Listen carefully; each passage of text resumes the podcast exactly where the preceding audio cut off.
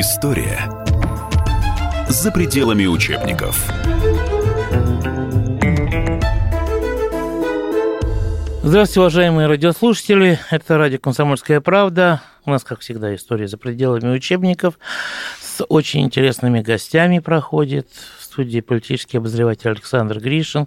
И сегодняшний наш гость – историк спецслужб Александр Иванович Колпакиди, который многим нашим и слушателям, и читателям уже знаком не по одной публикации, но, естественно, о чем можно говорить с историком в эти дни, кроме как о Великой Октябрьской социалистической революции, которая у нас в 90-е годы мода вошла называть ее Октябрьским переворотом там, и так далее, там, мятежом.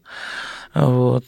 Но время все, надеюсь, расставит на свои места. Победители у нас той исторической, в том историческом событии известны. Это большевики, Александр Иванович, вот, ну, во-первых, здравствуйте. Добрый да. день, да. да. А во-вторых, слушайте, ведь еще же в начале лета большевиков было какое-то абсолютно незначительное количество. Почему вообще, они стали такой силой? Вообще, э, я считаю, что надо прежде всего сказать, что в нашей стране три таких периода переписывания, фальсификации, глобальной фальсификации Октябрьской революции. Первая это была в советское время. Так. Но она была, в принципе, в благих целях, но врать нельзя даже в благих целях, да, вот так написано в Библии, что даже нету понятия христианском лживого спасения. Даже если ты врешь умирающему от рака, тебе все равно потом придется за это отвечать хотя в благих целях. Поэтому 10 тысяч историков партии было в 1975 году, 10 угу. целая армия. Куда они делись? Дивизия. Да, куда делись, непонятно. Значит, вот они там, конечно, помаленьку тут это. Потом, конечно, либеральные во время перестройки, хотя они ничего нового не придумали, они повторяли все лекалы ЦРУ, которые разработали советологи в конце 50-х годов. Они просто их повторили, ничего нового своего не придумали. И третье, это сейчас на наших глазах, я бы назвал ее Черносотина такая мракобесное переписывание, но это уже за гранью, даже обсуждать не хочется. И э, Тут надо сказать, что вот ну, первое... Чем, ну, не, ну расскажите, вот первая, вторая, третья, чем они отличаются? Они отличаются тем, что вот первая, например, она всячески преувеличивала количество большевиков. Например, они указывали цифру везде 24 тысячи к февральской революции. Ну, Зиновьев, которому как бы виднее, второй человек в партии, а, называл в 20-е годы цифру 8 тысяч. Я так долго, скрупулезно подсчитывал по губерниям, по регионам. На круг выходит 3000 человек. 3000 человек на огромную страну. Население было как сейчас. И вот эти 3000 человек, а, понять, почему они все это сотворили, невозможно без фразы Ленина что да, пусть нас будет мало, но если на нашей стороне правда, если на нашей стороне организованность, если мы выступаем как авангард народа, надо наши силы увеличивать в сто раз. Значит, 3000 превращаются в 300 тысяч. 300, да. И так реально в момент Октябрьской революции у них и было а даже ну, больше. Ну нет, как Октябрьской революции их как а они росли каждый, они да. росли каждый месяц. Вот уже в августе, например, во время съезда партийного их было по, по их подсчетам 270 тысяч. Летом, и вот когда вы говорите, начало лета, их было 180 тысяч. И вот тут я бы хотел сказать такую вещь. Когда возникла партия большевиков? Ну, официально по их на самому, втором съезде. На втором съезде в Лондоне в 1903 году. Так нас учили. Но возникла ли она там? Возникла некая группа, а, значит, эта группа потом объединялась с меньшевиками, разъединялась, разъединялась проводила совместные съезды, и в конце концов выкрестовалась только в 2012 году на так называемой Пражской конференции. Вот там был образован свой уже отдельный ЦК и так далее. Но это была очень маленькая группа.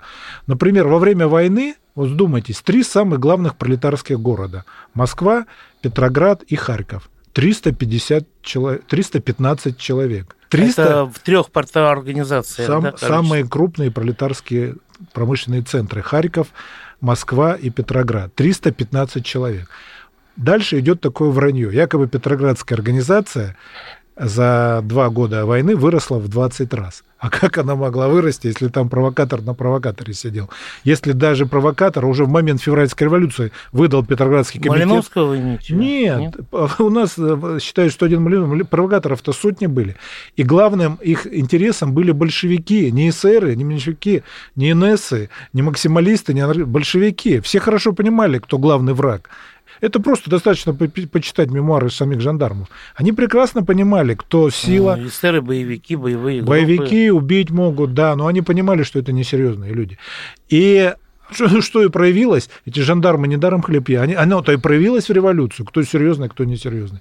Поэтому вот эта первая цифра, 24 часа, вот это первая волна. Ну, конечно, то, что потом происходило с фальсификацией истории большевиков, революция, это, конечно, за гранью. Особенно то, что происходит вот сейчас на наших глазах, все эти рассказы про немецкое золото, причем а, никаких доказательств не приводится, никаких. Все за, то, что а, Троцкий агент американцев, Керенский англичан, Ленин немцев, и три, значит, агента делили между собой власть в Зимнем дворце, и в последний момент Ленин всех переиграл, значит, хотя американцы больше заплатили, но это просто за гранью реальности. Вот эти егеря переодетые, приехавшие из Финляндии, которые штурмовали Зимний дворец и не знали русский язык, но это просто за гранью. Никаких... Слушай, я вот это первый а, раз от вас слышу. Это идет фильм уже несколько лет, его все время показывают. Причем, что самое поразительное, что на официальном канале история и историю превращают в помойку. Вместо науки... Ну, я, вообще, конечно, история самая относительная из наук, понятно, там, а, но все равно наука. И надо стремиться к к научному познанию прошлого, да, ну, стремиться надо, мы не можем познать полностью, но стремиться надо. А сейчас стремятся прямо в противоположную Вы знаете, вот, я вас прерву, но я сегодня дико ржал, а потом чуть не плакал. Показывают по федеральному каналу рекламу сериала «Троцкий». Там эпизод где Ленин Троцкого буквально придушил, их шантажирует его, чтобы тот ему подчинился, грозя сбросить его с крыши многоэтажного дома, понимаете? Да. Просто Шерлок Холмс и Мариарти. Я тоже видел какую-то рекламу, мне показалось, что это эротический сериал какой-то, я не знаю. Но вообще поразительно, мало нам Матильды, значит, э, под, собственно, все столетие обеих революций прошло под знаком Матильды, да? Уже даже никто не знает, как ее фамилия. Наверное, многие, да, многие люди думают, что ее Матильда звали. Матильда и звали, да. да. И а, э, так еще на ноябрьские праздники нам вдумайтесь, покажут по основным государственным каналам многомиллионные потраченные бабки, лучшие режиссеры, лучшие актеры один сериал называется «Парвус», второй называется «Троцкий». А «Парвус» называет сериал «Демон революции». «Демон революции», да. да При про, том, про что Парвуса, Ленин да. с Парвусом никогда не встречались, Вообще, да? странно, кстати, но факт. Они как-то почему-то не, не, не признавали друг друга. Вот странно, два крупных очень человека. Хотя бы в молодости, когда Парвус еще не скурился, они могли как-то... Но они должны были вызывать интерес. Но вот факт. Никак не пересекались. Почему-то ни Ленин не привлекал Парвуса, вот когда они были, собственно, в одних рядах, ни Парвус, собственно говоря, Ленина никогда не привлекал. Ну, Александр Федорович с Владимиром Ильичем тоже... Э, ну, родились хотя бы в одном... Роди... И учились, и учились, по-моему, в одном университете. В, одно, в одной гимназии, да. и папа Керенского был директором гимназии, но он был подчиненным папы Ленина. Он был подчиненным... Вот уже тогда, как все сложно было в русской У них большая разница. Я не думаю, что Ленин даже его помнил, потому что разница в 8 лет между подростками – это колоссальная разница. И тем более Ленин, в отличие... Ну и, кстати, и Керенский, они были очень замкнутые такие люди. А Ленин... В... Как? Нам все время говорят, Ленин... Не-не-не. Трибун... Ленин в гимназии был очень, как бы... У него не было вот друга, например. То есть он со всеми поддерживал... Интроверт. Да, такой. все к нему хорошо относились, все его любили, он всех любил, всем помогал, да, но друга не было. И вот он был погружен в учебу, вот девочки им интересовались, он был довольно симпатичный, и тем не менее у него не было какой-то там подружки, детской влюбленности и так далее. Вот мне иногда кажется, что это какой-то инопланетянин. И вот тем не менее его вот не интересовало не какие-то там мальчишеские игры, то есть э, он вот был очень с самого начала четко сориентирован на некую цель, да, и как потом выяснилось, уже когда он подрос и поступил в университет, эта цель была свержение царизма и построение нового прогрессивного не просто государства, а полное переустройство планеты на новых прогрессивных началах. Мы вынуждены прервать нашу передачу, потому что сейчас уходим на перерыв, а, на очень небольшой, после которого вернемся и продолжим эту интересную беседу.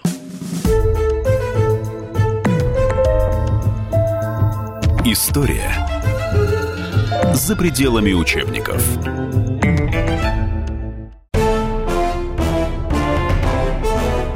Товарищи солдаты и офицеры российской армии. Полковник Баронец разрешает обратиться. Звоните и задавайте накопившиеся вопросы. Угроза НАТО, жилье для военнослужащих и перевооружение России.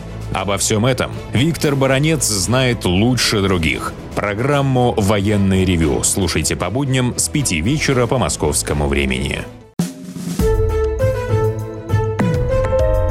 История за пределами учебников. И снова здравствуйте. Это по-прежнему история за пределами учебников. И я, Александр Гришин, ведущий этой программы, вместе с нашим гостем и историком Александром Колпакиди обсуждаем столетие Великой Октябрьской социалистической революции. Знаете, трудно, мне кажется, считать, что по поводом, причиной, вернее, для этого стало месть за старшего брата. Нет, ну Такие... это глупость. Во-первых, если бы это было так, он бы по, на протяжении в жизни где-то высказывал эту мысль, и это бы зафиксировали.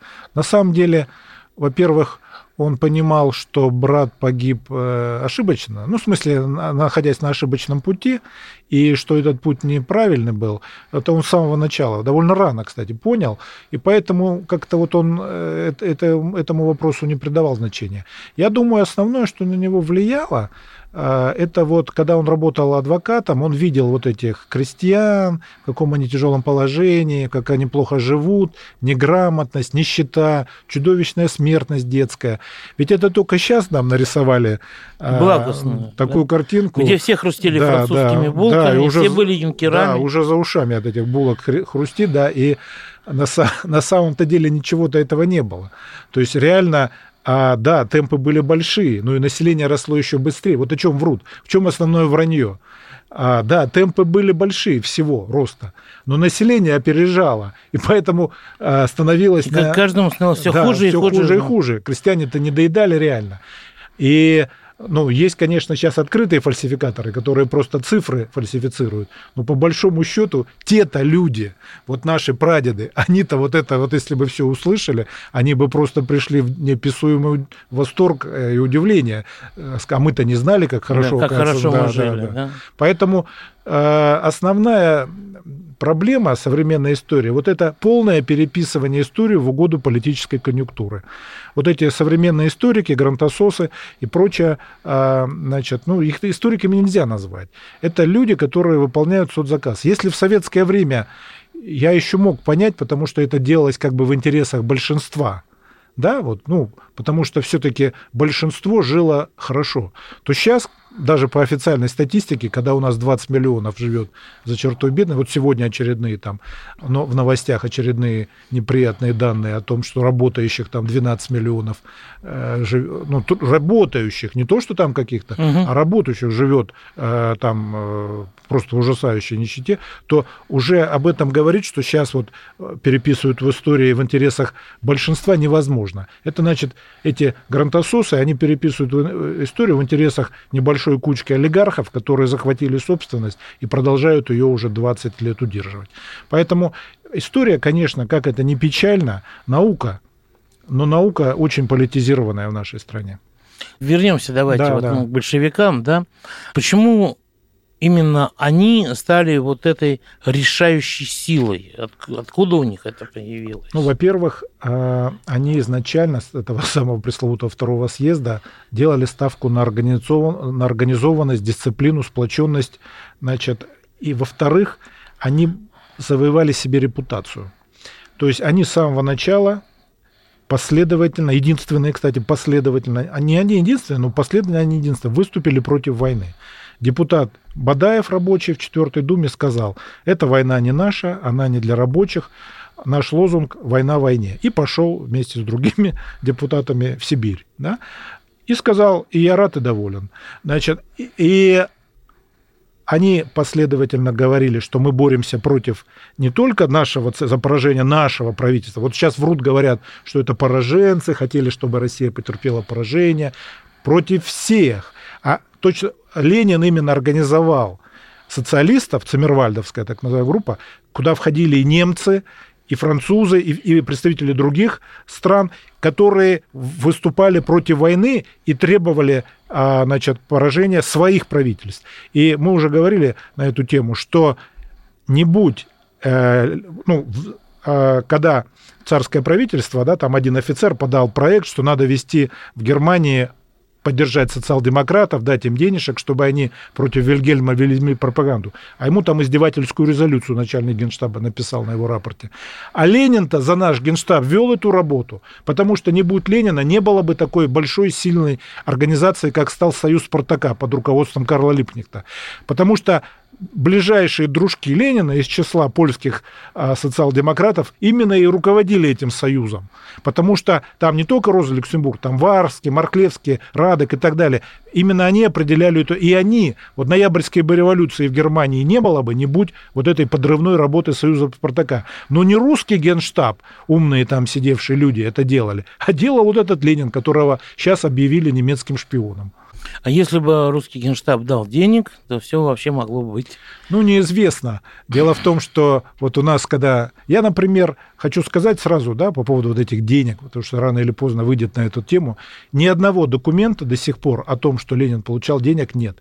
Но вот, допустим, предположим, я всегда говорю, я не знаю, получал или нет. Я только знаю, что нет ни одного документа, нет ни одного доказательства. А может быть, где-то оно хранится. Да вообще у немцев при их педантичности, при их да, строгой конечно, отчетности, да, все, конечно. Все, все, ну там, знаете, могли быть не... Что-то где-то все равно должно Да, было должно быть. было бы. Но ничего не найдено. Вот приводят документы о получении парвусом денег и говорят, что это деньги о получении больш... Но это парвус получает деньги, а он был жулик-аферист. Он мог эти деньги на себя потратить. А где документ о том, что Парвус передает деньги большевикам? Такого документа нет. То есть это чистая ложь. Есть два блока документов, это так называемые бумаги Сисона и бумаги Никитина. Давно разоблаченные, даже Кеннон, родоначальник холодной войны, бывший посол США, написал книгу, но они, сволочи, эту книгу не опубликовали, хранили в спецхране, о том, что документы Сисона – это подделка. Профессор Ледрес значит, в 1995 году опубликовал а, подробный анализ документов Никитина, тоже ничего не доказывают. Кстати, интересно, недавно я ему а, предложил эту книгу переиздать, он отказался. Посмотрите, в 1995 году они это опубликовали, потому что уже Советский Союз развалился, коммуни... коммуни... Да, да, да, да. Понимаете, да, партия была Россия, сыграна. Россия а не сейчас та, начинается, Россия да, та, да, да, да. Опасно это опубликовывать. Да, да, да. Поэтому, еще раз говорю, да, вот есть, например, письмо статс-секретаря МИДа Германии Людендорф, он пишет, мы финансировали большевиков, газету «Правда», и благодаря газете «Правда» большевики победили и захватили власть. Но в июльские дни газета «Правда» была арестована со всей документацией, и все руководство газеты было арестовано, и проводились допросы, следствия и так далее. И что же выяснило следствие? Что газета «Правда» была прибыльная – я не знаю, вот у нас есть в России сейчас прибыльные газеты, но она приносила... Есть, есть да, есть. это, наверное, Вы как... В гостях вот да, в, в одной из немногих, да. да. Но современным журналистам, конечно, это сложно понять. Она, там, конечно, была своя реклама, все такое, но в основном тираж рос каждую неделю, как на дрожжах. А почему он рос? Потому что эта идея была востребована. Люди расхватывали ее. А ведь газета была малоформатная, не особо-то хорошо оформленная и так далее. Но она была прибыльная, и дело не смогли завести. Возникает вопрос, а на каком основании... Да, и вот, короче, сейчас даже э, два историка, по, про, э, Корнеев и Козлов, по, про, провели подсчет всего вот этого бухгалтерии, правда, и пришли к тем же выводам. Никаких лишних денег там нет. Все до копейки подсчитано, и есть прибыль. Понимаете? И точно так же с окопной правдой, которую точно говорят, ну уж окопная правда, которая это уж точно шпионская газета. И тоже был публичный суд, тогда же еще при временном правительстве, и поручик Хаустов, который был ее редактором, доказал, как дважды два четыре, что никаких немецких денег нет, что все это на наши деньги. То есть ложь, ложь и ложь. Ничего, ни слова правды во всех этих обвинениях. Хотя, я еще раз говорю, я не могу исключить, что где-то что-то хранится, и когда-то мы что-то узнаем, да. Но на сегодняшний день точно ничего не нашли. Вот то, чем мы располагаем, ничем. Да, ничем. Ни, ни Есть огромные монографии Старцева, профессора Петербурга Соболева, профессора Петербурга я их обоих прекрасно знал, прекрасные люди. А крупнейшие наши историки, там все расписано, все эти э, бумаги Сисона, все эти... Причем самое интересное, что, например, бумаги Сисона э, сфабриковал некий Осендовский. Это знаменитый такой деятель, который запустил все эти мульки про Шамбалу, там вот это все угу. эти, да-да-да. Он до революции, это был Остап Бендер, собирал на банке папочки, приходил в банк и говорил, вот дайте миллион, или я это опубликую. Ему говорили, так ты это, сволочь, из газет нарезал. А он говорит, все равно у вас будут неприятности, начнут вклады забирать. Сидел за это не раз. И вот такой аферист продал это англичанам. Англичане быстро разобрались, что, а большие деньги что купили, и перепродали это американцам, наварив на этом 10 тысяч э, долларов. Представляете? Вот какие большие друзья англосаксов. А нынешние псевдоисторики повторяют эту галиматью, представляете, пишут об этом книги, каждый год издаются вот эти фальшивые документы. Сейчас был скандал у нас на одной крупнейшей выставке по 2017 году. Из крупнейшего нашего архива, где я все время работаю, не хочу его позорить, называть, поместили вот такой фальшивый документ. И только после многочисленных требований честных историков, честных, с большим скандалом этот документ сняли. Но это просто запредельно. Сейчас у нас будет опять перерыв, после которого мы вернемся.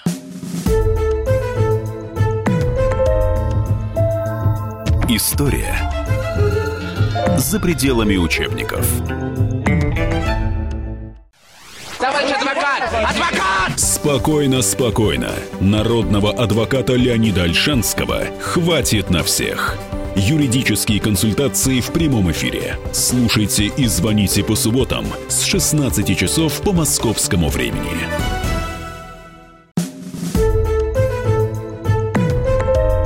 История за пределами учебников.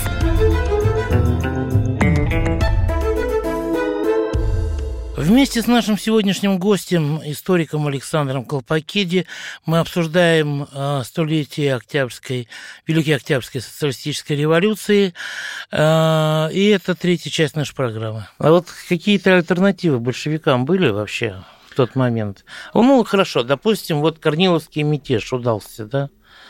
Ленина арестовали, Временное правительство арестовали. Альтерна... Большевиков... Альтернатива был полный развал страны. Независимо от того, победил бы Корнилов, ну и какой-то диктатор. А, кстати говоря, у нас мало понимают, что ведь за Корнилом стояли не только промышленники, там всякие Путилов, за ним стояли вот, любимые нашими э, конспирологами англичане и прочие союзники – там просто в его команду входило несколько английских офицеров. Об этом почему-то у нас никогда не упоминали. И не упоминают, и забыли. Э, вот Ленин, э, Троцкий английский шпион там, или там американский, а вот Корнилов э, ну, благородный. Троцкий же из Штатов. Да, да 7 тысяч долларов. А Корнилов благородный джентльмен из казаков. И а, он бы, естественно, не смог стабилизировать ситуацию, все бы развалилось. Против него бы поднялись регионы, против него бы поднялись те же самые э, леваки. Ведь самое страшное были не большевики с точки зрения радикализма, а анархисты, максималисты, вот эта публика, которые вообще были, что называется, отморозки. Да? То есть они шли за стихией. То есть стихия могла, Пугачевщина могла образоваться. Страшная вещь. Большевики это все остановили. А если а бы... почему они против э, вот этой стихии, анархисты, они их прочее? просто, они их использовали, они их сначала... Э... Против большевиков почему не выступили? А большевики их быстренько, когда к власти, они их использовали. Или они просто из одного лагеря, они типа их, Они их быстренько да? поставили на место причем с помощью пушек, пулеметов и прочих маузеров. Чекисты в апреле уже 2018 года разобрались. Тут у нас 36 э, особняков в Москве эти гопники контролировали. Ну, их окружили, поставили пулеметы, орудия, там э, ворота пушками выносили. И быстренько к ногтю в Цугундер, и, и привет. И они уже все, больше так и не поднялись. То есть большевики навели среди них, так сказать, порядок. Но это была мощная сила, потому что они опирались на стихию. Солдатня за ними шла. А ведь у нас... Ну, а Корнилов так бы... Так бы ну, а как бы? А Корнилов не мог э, на фронте, э, собственно говоря, солдат подчинить. У него же все разваливалось. И никто не хотел подчиняться. Дело в том, что надо было решать вопросы. А Корнилов эти вопросы не мог решить. Какие? Эти вопросы не мог решить царь, святой страстотерпец, извините. А Уж не царебожник? Я нет, ни в коем случае. Значит, смотрите, земельный вопрос. Колоссальный. Это подавляющее большинство населения. Значит, рабочий вопрос, фамзавкомы, они уже, э, многие предприятия брали под контроль. Значит, э, национальный вопрос. Я уже говорил, 82 члена э, военно-революционного комитета Петроградского, из них 30 только русские. А кто остальные? Кого только нет. А кто остальные? Ну, кого вы подумали, их только 21 человек. Осталь... Да я никого не подумал. Ну, все подумали. Значит, остальные там есть много украинцев, по-моему, 17, э, ну, латыши человек 7, поляки, поляки да, немцы, двое армян, двое грузин, ну, по, по мелочи там, эстонец и так далее. То есть а национальный вопрос был колоссальный. И э, не, не диктатура военная, не учредительное собрание, вот эсеры, то есть они не могли удержать страну, она бы развалилась. По сути, вот я хочу сказать самое главное в сегодняшнем разговоре. Кто такой Ленин, Сталин? Это Минин и Пожарский, которые спасли страну в состоянии развала, распада. Они остановили распад и восстановили. Более того, Минин и Пожарский, они как бы еще только через сто лет появился Петр Первый и провел модернизацию догнал Зап, ну, не догнал, там ну, гнать по, долго порубал пришлось, да, да, прорубил немножко. И а эти-то дво, двое, они это сделали сразу. То есть это Минин, Пожарский и Петр Первый в одном, как говорится, флаконе. И они это сделали за 20 лет, а там пришлось это 150 лет делать. И а, а, у Ленина вот еще в сентябре 17 года была такая мысль. Или мы опираясь на рабочих, на народ, догоним Запад, или мы превратимся в колониальную страну. Понимаете? То есть а эта мысль, главная мысль, которая, которую каждый должен понять. То есть большевизм это был единственный вариант сохранить страну, и не просто сохранить, ну ради чего сохранять, если жить в нищете, там, а, а догнать Запад, стать супердержавой. Ленин не успел это воплотить, но Сталин через 20 лет уже создал а, супердержаву, и мы уже в конце 30-х годов были образцом для всего мира. Там кризиса у нас подъем. Поэтому а вот в чем основная как бы а, миссия большевизма – это сделать то, что сделали Минин и Пожарский, сохранить разваливающееся государство и сделать то, что сделал Петр I, форсированная индустриализация, вырваться в лидеры мирового сообщества. Что они сделали? Ну, почему вы говорите, что вот э, разваливающееся государство? Было временное правительство. Сказать, уже никто не подчинялся, уже создавались там автономии. Я помню, летом 17 года в Средней Азии э, люди читать не умели. Мусульманская газета пишет, нам надо брать пример с Центральной Рады. Что это значит? Что надо отделяться потихоньку, тихой сапой. Ведь Центральная Рада... Центральная Рада да, Украина, да? Да, потихоньку, да. Сначала этот закончик, потом этот, потом это оттяпали, потом это оттяпали, потом это оттяпали. А потом поддержали мятеж Каледина, после чего большевики послали туда полковника Муравьева, и он занял город Киев. А Центральная Рада сбежала, значит, под крыло немцев. То есть это парад суверенитетов уже начался при Временном правительстве, и в дальнейшем был полный развал. И не только вот эти пустобрюхи, либералы, да, там, и эсеры всякие, вот эти социал-соглашатели, они не могли это удержать. Ну, потому что по определению пустобрюхи не могут ничего. А и военные не могли, и это прекрасно понимали. И когда сейчас говорят, что вот мы стояли у Царьграда, это вранье. Никакого Царьграда нам и, близко не... Англичане нам бы никогда не дали никакой то Царьград. И народ это, видно, как-то э, шкурой понимал, когда кричали, зачем нам эти Дарданеллы, да?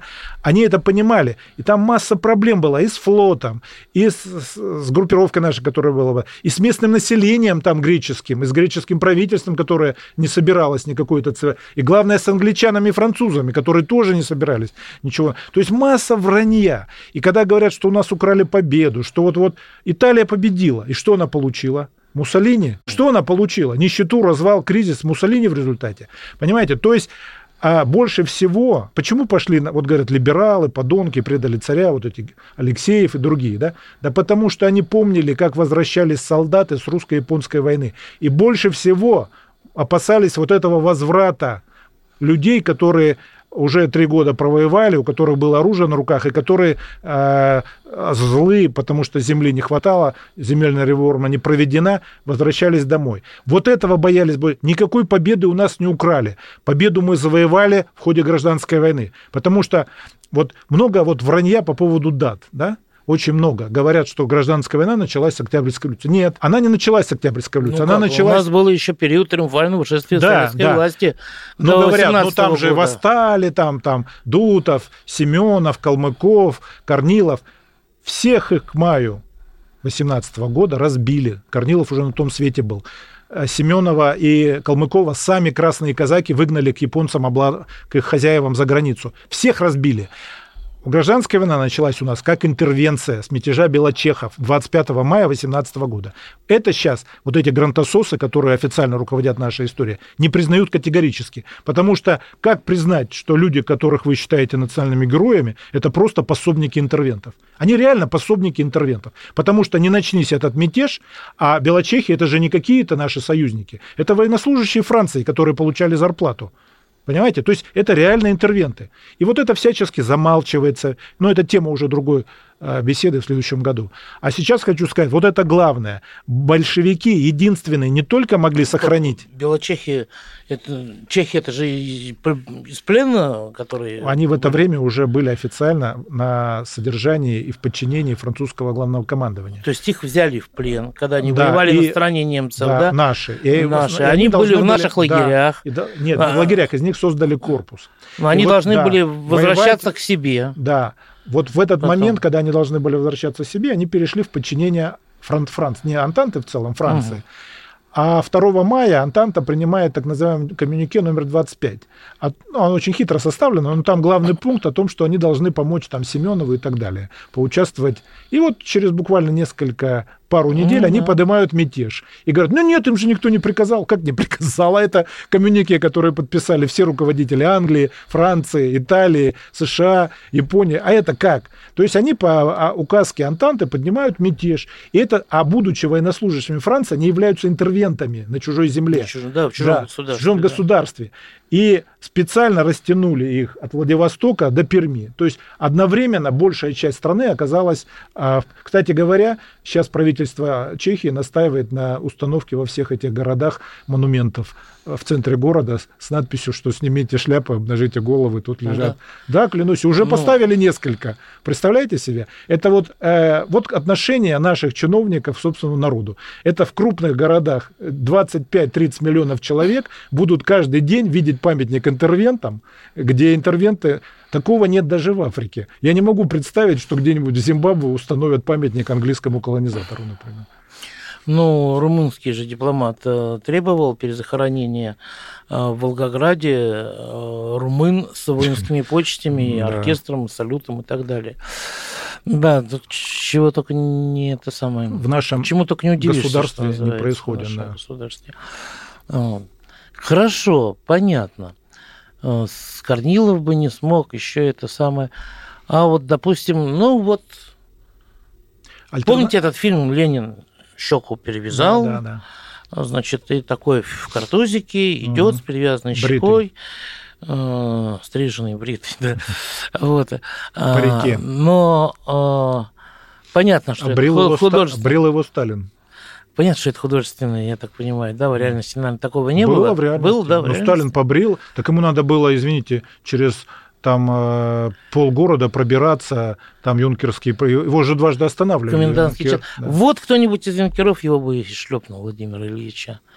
Реально шлепнуть они его вряд ли бы решились, но они его могли просто реально арестовать и отвезти вот в штаб, допустим, Петровского военного округа, полковнику Полковникову, а тот был такой довольно человек решительный, и, ну, он бы шлепнул, допустим. Могли. Тем более в июльские дни, например, предшественник этого Полковникова, Половцев, он когда направлял юнкеров там искать Ленина, и э, командир спросил, а может его там это? Он говорит, ну, чего только не бывает. То есть фактически дал, санкцию, дали, дал да? санкцию на его убийство при аресте. Да. Угу. Могли, могли, конечно. Мы опять уходим на перерыв, после которого вернемся и постараемся еще рассказать что-нибудь очень интересненькое.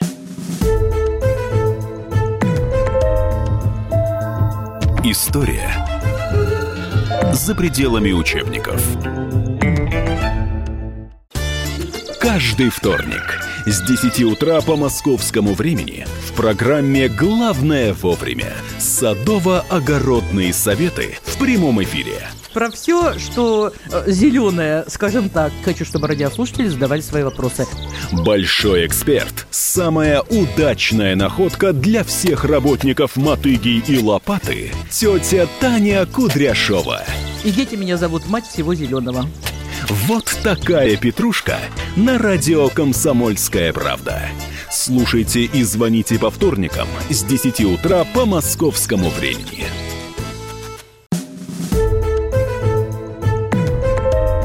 История за пределами учебников. И снова здравствуйте. Это по-прежнему история за пределами учебников. И я, Александр Гришин, ведущий этой программы, вместе с нашим гостем и историком Александром Колпакиди обсуждаем столетие Великой Октябрьской социалистической революции. Единственная сила, которая вот после революции не получала деньги от иностранных государств, это были большевики получается. Не то, что не получала деньги, не в этом смысл. Единственная сила, которая опиралась на народ. Что бы ни говорили, на вот самое главное вот в нашей беседе. Временное правительство не представляло никого, они сами себя назначали. Они не проводили никаких выборов. Так называемый предпарламент – это такое же самоназначение. Кто эти люди? Представители партии, каких-то организаций. А кто сказал, что у вас должно быть столько-то? Большевики были единственная легитимная сила в стране. Они представляли народ, его лучшую часть рабочий класс мастеровых, крестьянство и солдат. Народ их делегировал. И народ в советах сам формулировал требования. Ведь Ленин-то взял декрет о земле. Это не марксистский декрет, это декрет, который крестьяне в наказах сформулировали. А эсеры которые его должны были бы принять в августе, не приняли. Они говорили, но временное правительство помешало, но Чернов-то входил, лидер эсеров, а почему он не продавил? Они только болтали. А почему болтали? Потому что те же эсеры, как бы партия русских крестьян, ключевое слово здесь русских, Откуда получали деньги? От своих родственников, родственников жен и так далее. А кто эти были? Это были банкиры, Гоцы, Гайворонские, Высоцкие и так далее. Не совсем русские. И а, главное даже, что не то, что они не совсем русские, а то, что они банкиры.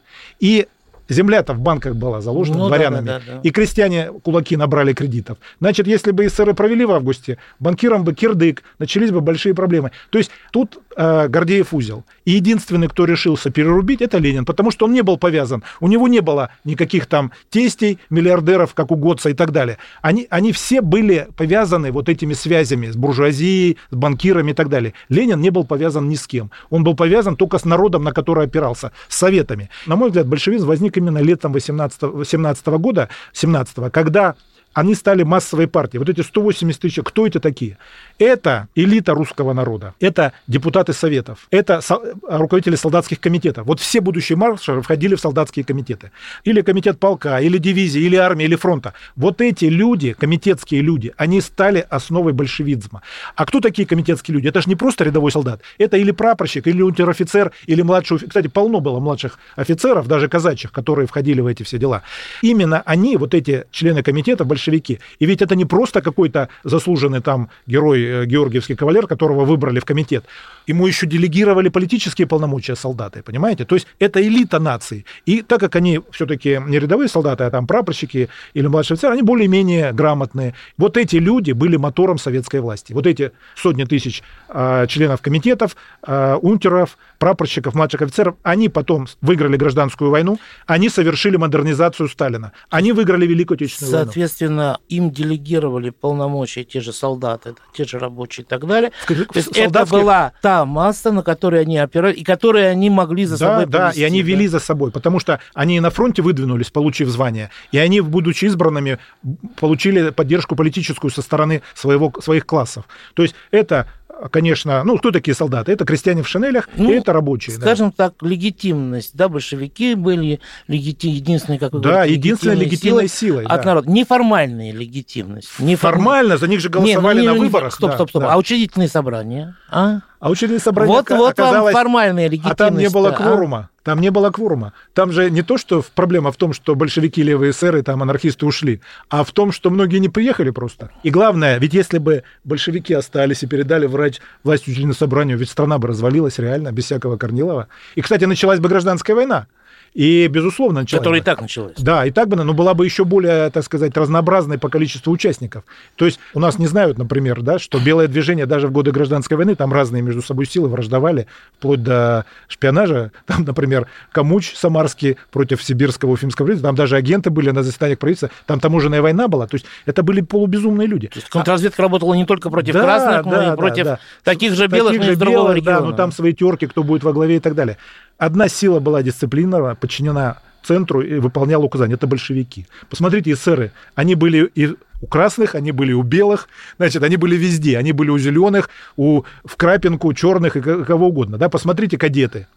Были кадеты за, про немецкие, про английские. Посмотрите, казаки. Были казаки про японские, про немецкие. Краснов, кстати говоря, он же дважды предатель. Ну да, да, он да. предатель и в гражданскую, немецкий ставленник. Не было бы никакой вот этого красновщины на Дону, если бы не немцы. Это дураку понятно. И а, он предатель в годы Великой Отечественной войны. То есть куда ни кинь, вот кого ни назови. Да, там были какие-то благородные рыцари, такие э, фанатики, там какие-то там Дроздовский, Пепеляев, там Капель и так далее. Хотя можно ли изменника считать э, там, героем? Ну, допустим. Но ну что, это люди не могли руководить государством. Вот их потолок был дивизия там, да. Ну хорошо, хороший офицер. Но у большевиков тоже было. Кстати говоря, также миф, что большевики все были такие трусы, дезертиры. Посмотрите списки георгиевских кавалеров. Полно будущих красных командиров. Полно.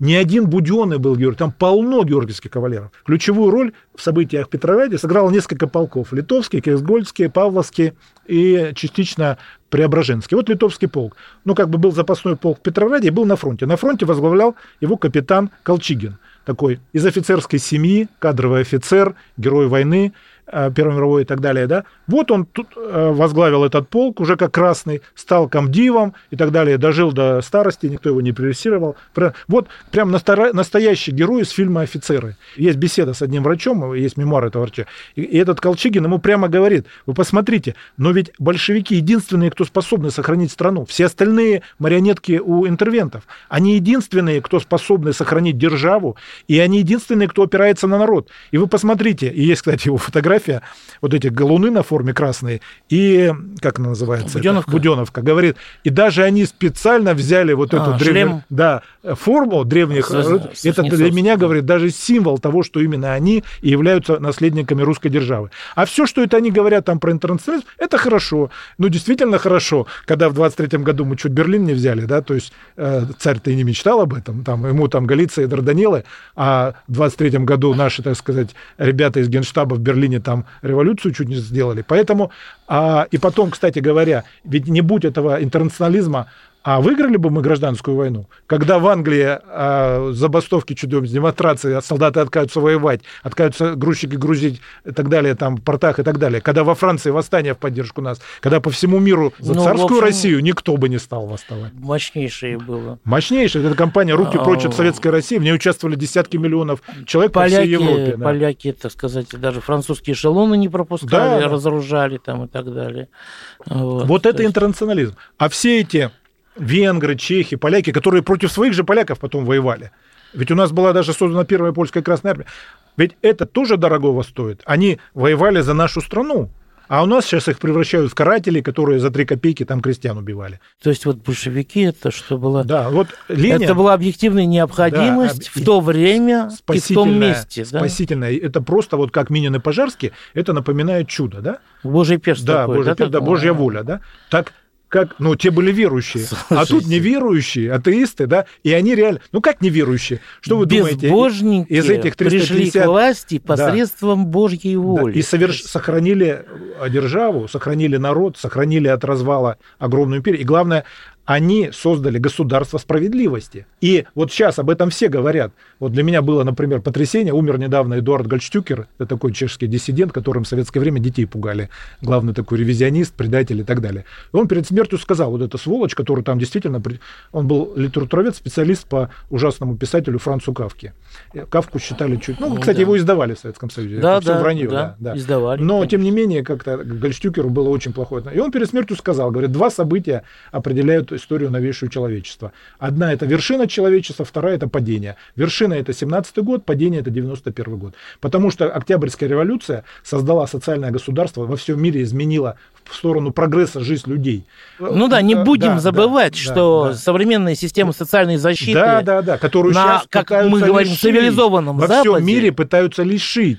И мы видим рост этого неравенства. Это все плоды 91 пока -го был года. СССР. Да. И посмотрите, войны бесконечные, грабеж, какие-то ужасные события происходят. Мир стан... а, вот уже говорят о Третьей мировой войне и так далее. То есть все это есть плоды краха Советского Союза. То есть, а результатами Октябрьской революции мы пользуемся до сих пор. Индустриализация, а, победа в войне, вето в Совете Безопасности, ну, да. ракетно-ядерный щит. А где бы мы были без этого вето и ракетно-ядерного щита? В Караганде? Ну, слушайте, вы что думаете, что вот э, там Россия, пусть э, в статусе конституционной монархии или еще чего-то не смогла бы так развиться? Нет, к сожалению, не смогла бы так развиться, потому что, э, опять же говорю, народ вышел из берегов, да, стихия разлилась. Повсеместно вот эти отряды, бродячие матро, матросы, солдаты, их надо было как-то... А как? То есть это была масса, армия разошлась. Э, за эти 8 месяцев 2 миллиона дезертиров. Ну что ж, это была программа «История за пределами учебников». В студии был политический обозреватель Александр Гришин.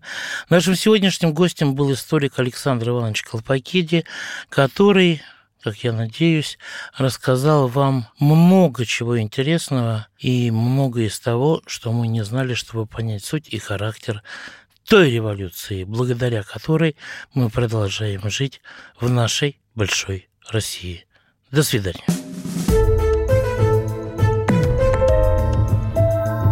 История за пределами учебников.